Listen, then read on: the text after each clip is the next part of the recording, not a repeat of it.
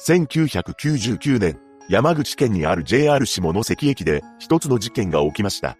15名の方が被害に遭うのですが、犯人の男は紙の指示で動いたなどと意味不明な発言をしています。今回は、老いたちから事件の経緯をまとめていきます。1964年、後に本件を起こすこととなる男、上部康明は山口県豊浦町にて出生します。妹が一人いる4人家族で、両親ともに教師をしていたそうです。地元の高校を卒業後、一浪した後、九州大学工学部建築学科に進みました。それまで真面目に勉強し続け、大学に合格することができた上辺は、友人を作って遊ぼうと、期待に胸を膨らませていたと言います。しかし、彼の中に、ある考えが浮かんでしまったことで、それは叶いませんでした。何でも、みんなが自分のことを嫌っているのではないか、と、周囲の目を異常に気にするようになったそうなのです。後に対人恐怖症と判明するのですが、これは他人にどう思われているかについて不安になり、他人との交流や人前での行為に対し不安が生じそうな状況を回避することにより、日常生活に支障が出ている状態のことを指します。そんな上辺は大学を卒業しても人間関係が嫌だと感じ、なかなか就職することはありませんでした。これを心配した両親は上辺を東京の病院に入院させて治療を受けさせます。翌年には、福岡市内の精神病院に入院しており、少しずつ上辺の症状は良くなっていったそうです。その後、いくつかの職場を転々とした後、福岡市内の設計事務所に勤めることになりました。この事務所では、所長と二人だけの職場で人間関係に悩まされることも少なくなり、症状も落ち着いていったと言います。そして、9割が落ちるとされる一級建築士の資格を取得したのを機に、独立することを決意します。これは1992年のことだったようで、父親の援助もあり、自身の設計事務所を開業したのです。さらに翌年には結婚相談所で出会った女性と結婚も果たし、ニュージーランドに新婚旅行に行ったと言います。妻となった女性は、保母さんをしていたそうですが、上辺の仕事のサポートをするため、2級建築士の資格を取り、夫婦で協力しながら仕事をしていました。色々あった上辺ですが、なんとか順調に生活を送ることができたのです。しかし、それから4年ほど経過した1997年頃より、上辺の対人恐怖症が舞い戻ってきます。人間関係の不安を気にするあまり、営業不振に陥ってしまい、仕事をすることができなくなっていきます。しばらくは、妻の稼ぎや実家からの仕送りで生活していたものの、事務所を閉鎖せざるを得なくなりました。その後、上辺は精神的に参ってしまったのか妻を残し、実家の山口へと帰ってしまったのです。そうした行動に妻は新婚旅行で行ったニュージーランドへと渡っていました。この状況に、上辺も妻が渡ったニュージーランドへの移住を考え出します。ただ、それにはお金が必要であり、資金作りのために新しい事業を始めたのです。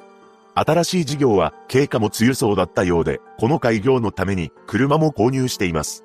そして1999年6月に妻がニュージーランドから帰国してきたのですが、上辺にとって衝撃の事実が妻から告げられてしまうのです。あなたと再び結婚生活を続けていける自信がない。お願いだから私と離婚してください。上辺はこの妻の言動に驚き、必死に一緒にニュージーランドで暮らそうと説得を試みます。しかし、夫婦の関係はすれ違ったまま修復することはできませんでした。その後、悲しみの中、一人だけでもニュージーランドに行こうと決め、仕事をする毎日を送ります。ただ、そんな上辺にとって、さらなる不幸な出来事が起こってしまいました。それは、この年の9月に襲来した台風であり、その影響で仕事に使っていた軽トラックが冠水して故障してしまい、彼にはローンだけが残ってしまったのです。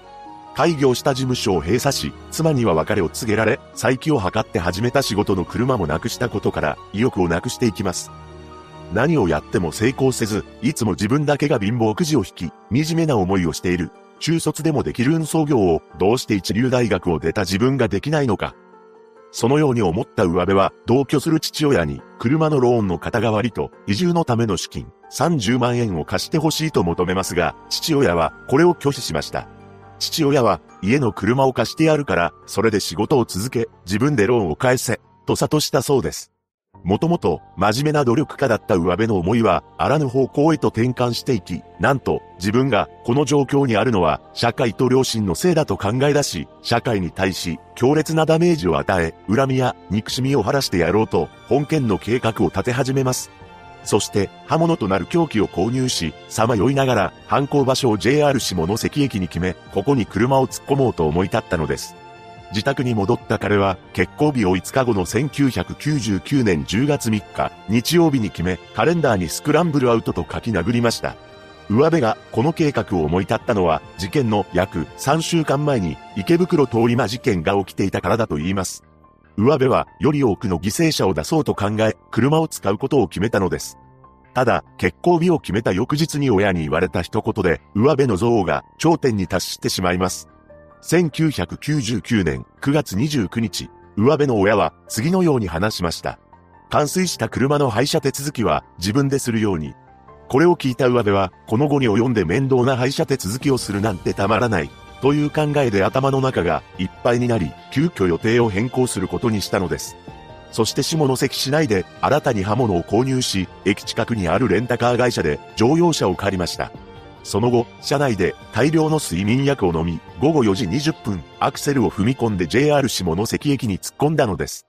下関駅の改札口付近は、旅行代理店や売店、食堂が並び、下校途中の生徒や会社員らで混雑していました。